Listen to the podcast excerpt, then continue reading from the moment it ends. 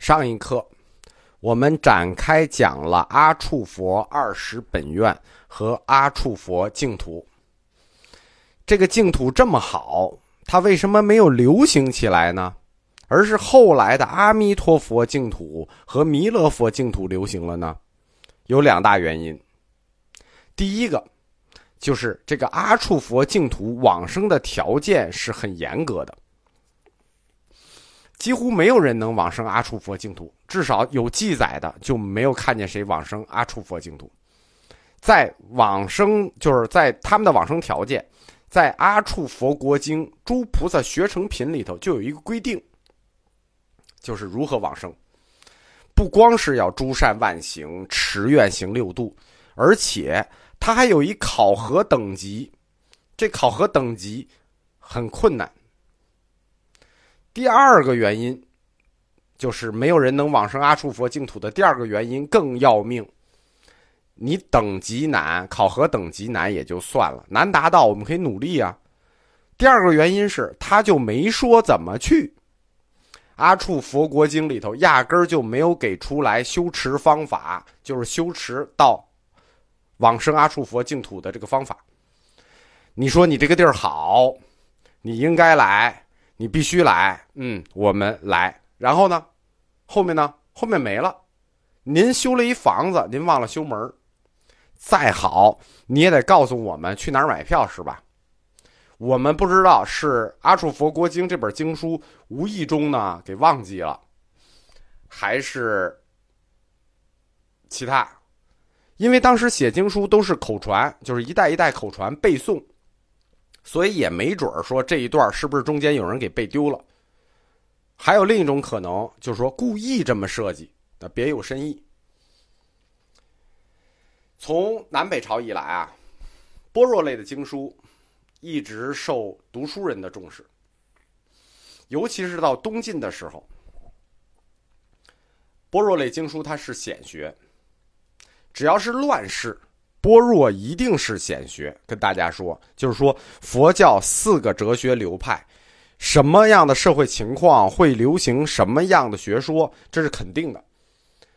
乱世就一定是般若，不管是世道乱还是人心乱，只要有一条乱，般若学就会成为显学。现在也有很多学般若的同学，但是我要提醒大家，般若的核心谈的是真空假有，但是。教般若的老师经常都是那种假空真有，大家听懂了吗？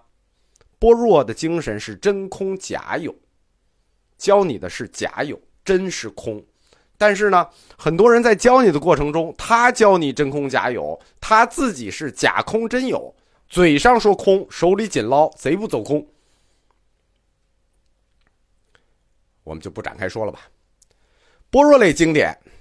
尤其是《维摩诘经》，我们会为什么谈到般若类经典？因为在般若类经典里头，著名的这个《维摩诘经》是盛赞阿处佛净土的，所以阿处佛净土的知名度很高，几乎是人人皆知。但是，因为我刚才说的两个要求，就是两个条件：第一，修行等级过高；第二，缺乏修行手段，所以虽然。维摩诘经胜在阿处佛净土，但是没有听说谁能往生到这块净土。阿处佛净土是净土思想和净土信仰第一次在汉地正式出现，但是没有引起重视。虽然大家都知道，但是没有引起重视，也没有造成往生信仰的潮流。真正有影响力、造成潮流、造成流行趋势的，在十有净土里头，是弥勒菩萨净土，或者说早期在中国影响力最大的那块净土——十有净土，是弥勒菩萨净土。弥勒，这是一个梵文的音译，它的意义叫慈氏，慈悲的慈，姓氏的氏，慈氏。它来源于什么呢？唐朝一行大师所写的《大日经书》中里头说：“慈氏菩萨以佛之四无量之慈为首，就是佛有四无量，第一个是慈。从如来种性中生，令一切世间不断佛种，故称慈氏。这就是“慈氏”这个词的来源，是《大日经书》里提到的。还有两三种说法，但是我们一般都是取一行的这个说法。在很多寺庙里都有慈氏阁，比如正定的龙兴寺，一进去右手就是慈氏阁。我们昨天谈到的过去七佛，一进去就是过去七佛殿。七佛殿在寺庙中非常少见，所以一般大家不知道这过去七佛的牌位，嗯，很少见，可以去看一看。慈氏阁、慈氏殿，这是一些比较老和规模比较大的寺庙里会有的，它实际就是弥勒菩萨的殿。慈氏，慈氏。你氏嘛，姓氏的氏，所以它就是个姓儿，它是个姓氏，它还有名字，它的名字叫阿姨多，嗯，叔叔阿姨那个阿姨，阿姨多，为什么不是叔叔多？那就他就名字就叫阿姨多，所以慈氏菩萨的全名是姓慈氏名阿姨多，汉语的意思叫无能胜，就是没有人能胜过他，无敌的意思。弥勒菩萨信仰是一种非常古老、非常古老、非常古老的信仰，特别古老。它流行于西北印。弥勒，他是真有这个人啊！弥勒菩萨是一个历史上的真人。弥勒他是一个早期的佛教学者，历史上确有其人，是真人，并且。在佛教最古老、最经典的经书中，弥勒他就出现了。我们说过，这是一种非常古老的信仰，基本上跟释迦是同时的。在《阿含经》出现之前的口传中，弥勒就已经出现了。当时把弥勒当做未来第一佛的传说和信仰就广为流传。就释迦世的时候，弥勒将来会成为未来第一佛。这个传说就已经有了，所以弥勒信仰可以是说是有历史确信的、有历史证明的非常古老的一种信仰。它有可能，就是我们根据资料猜测，它有可能起源于就西北印的巴基斯坦和阿富汗，就今天的巴基斯坦和阿富汗的边界地带。阿含经。这是我们知道的最可信的、最原始的佛教原典。其中四阿含中有三部阿含都提到了弥勒。长阿含和中阿含两部经书记录是相对简单的，也比较一致。其中长阿含经的第六卷叫做《转轮圣王卷》里说：“未来人寿八万岁，有佛出世，名弥勒如来。”这是《长阿含经》记的，《中阿含经》说本经里头说，弥勒在做释迦牟尼受记。我们刚才说了，受记就是预言。释迦牟尼受记，你未来做佛，并授予金律成一，就是当时他跟释迦坐在一块儿，释迦就说你将来一定成佛，并且释迦牟尼对弟子预言说，未来久远人寿八万岁时。当时佛名弥勒如来，就这两段记载是一样的，就是很遥远、很遥远的未来，那个时候人寿命是八万岁的时候，弥勒菩萨会成为佛，会成为弥勒如来。佛教它是这么认为的：不同的时代，人类的寿命是不一样的。我们现在寿命是一百岁，对吧？我们讲过去七佛的时候就说过，这个不断缩、不断缩，最后到释迦住世的时候，我们就一百岁了。第一个佛最早的佛，住世的时候，我们八万岁，一一步一步往下退。随着科技进步，你看现在科技很进步了啊，就 Google 就说五十年后我们就把各种疾病都克服了，很可能一百年后人类就开始又重新走向这八万岁的时代。随着科技进步，在遥远的未来，释迦受记说我们重新会回到八万岁的年代，所有的人都是吸血鬼始祖不死，这个时候。弥勒就要降世了，对吧？就是到就等于最早的时候人是八万岁，会到今天一百岁，然后在未来弥勒出世的时候，我们又恢复到八万岁了。这是《长阿含经》和《中阿含经》的记录啊，比较一致。对弥勒如来下生描述比较细的，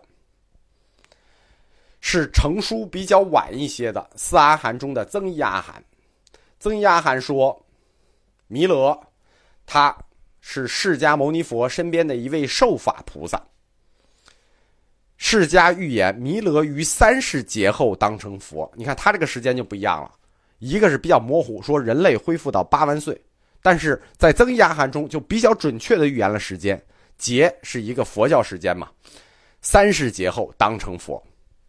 我在佛教哲学里曾经讲过人是如何变佛的，那课叫做只有人能成佛，就是所有的菩萨成佛是有顺序的，这个顺序是什么呢？就是都都统一的啊，没没有没有例外，都是按这个顺序成佛的，就是先成为后补佛。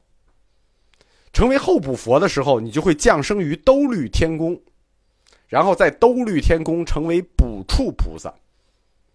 这个补处菩萨就是成佛前最后一个神的等级。然后你成为补处菩萨，是不是直接成佛？不是，你这个时候就是最后一个神等级叫补处菩萨。这个时候你要再次下生人间，成为一个人。这是你做人的最后一世了啊！成为人之后，你将得到再次飞跃，得金刚预定，从人到佛。所以，人成为佛的历程是四个阶段：人、菩萨、人、佛，这是四个阶段，最终成佛。弥勒菩萨，他就是补处菩萨，就是他现在还在兜率天宫呢，他现在还没有成佛，还在那儿等着呢。补处菩萨，这个补处实际就是。在候补处，因为那个兜率天空是等着成佛嘛，正在候补处等着，所以叫补处菩萨。他从补处菩萨从兜率天宫下生到人间，你看他现在在补处，在兜率天宫嘛，还没有成佛，所以他只能叫菩萨嘛。他下生到人间之后就成佛了，就叫弥勒佛。我们说过啊，他既叫菩萨也叫佛。当他从兜率天宫到了人间，成为弥勒佛的时候呢，他所生这个国土叫做鸡头国。书里说叫鸡头国，这个鸡头国呢，很可能是某一种隐喻，就是说实际没有这个国，就是他取的是那个宁为鸡头不为凤尾那个意思，意思它象征着将是一个所有这些诸国领导的那个国家，换言之是那个肩负人类命运共同体的那个大国。现在看呢，如果是地球，不是中国就是美国，对吧？当然了，美国信基督喽。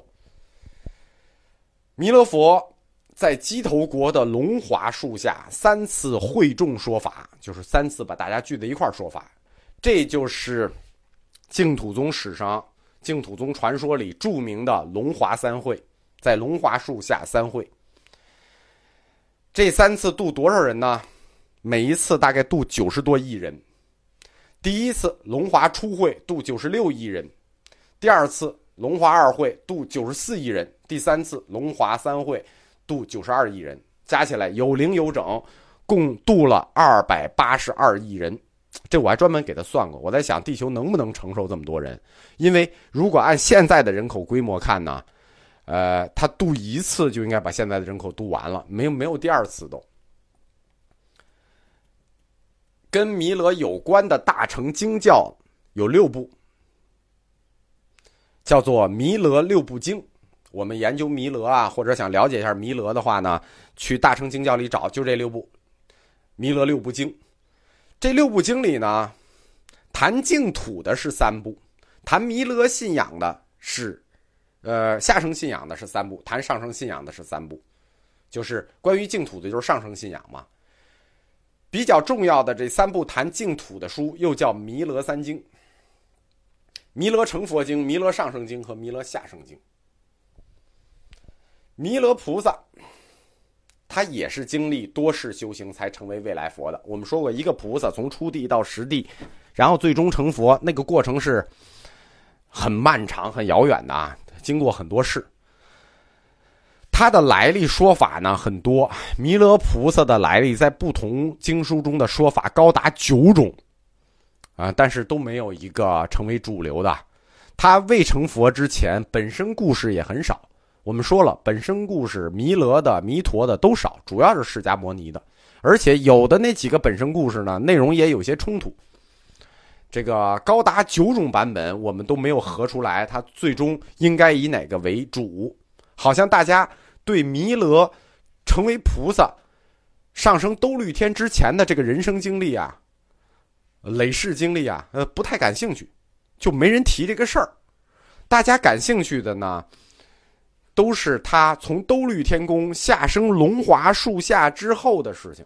就是他以前是怎么来的，我们不感兴趣；他上升到兜率天以后，这净土我们不感兴趣。我们就感兴趣他龙华三会带领大家造反这段事情。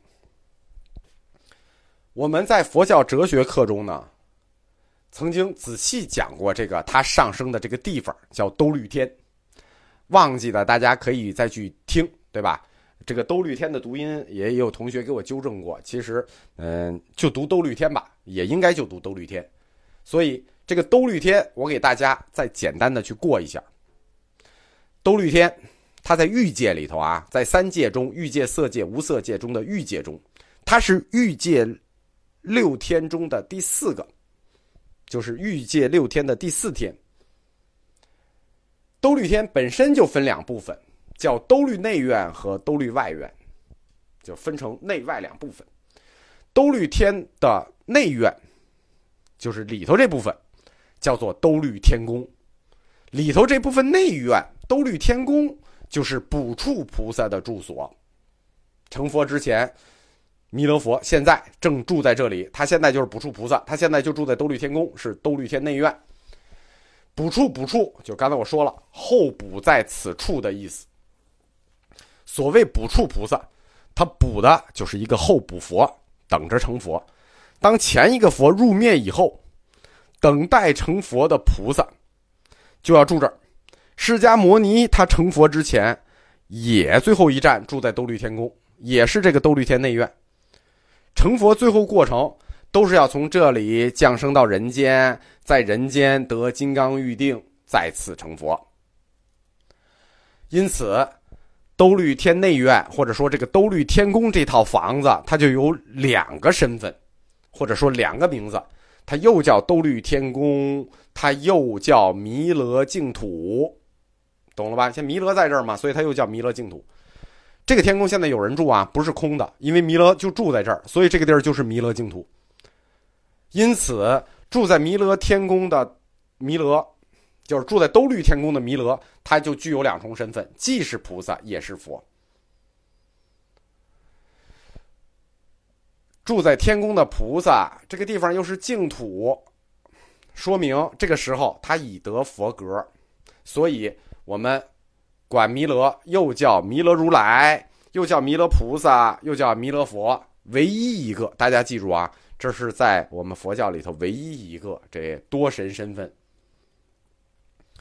弥勒上升的这个兜率天宫呢，早已有之，不是他来了才有，早已有之啊。释迦成佛之前不就住这儿了吗？对吧？那在这释迦成佛之前，这儿也有，三界早就有。这个净土，那对信众的吸引力就太大了。为什么呢？因为。其他描述的净土都是通过本愿来描述的，比如阿处佛净土，二十条本愿给你描述啊，各种各样各种，你得想象，你得纯想象，对吧？没见过。然后呢，阿弥陀佛净土也一样，四十八条愿望，你按着捋去想，这也没见过。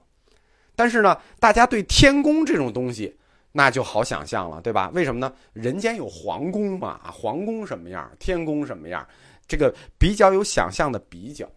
对吧？如果净土不好想，天宫就好想了。为什么？你看看《西游记》，你老百姓都应该知道天宫长什么样。所以，兜率天宫对信众们就极富吸引力。因此，当弥勒净土来中国之后，它先于弥陀净土风靡起来了。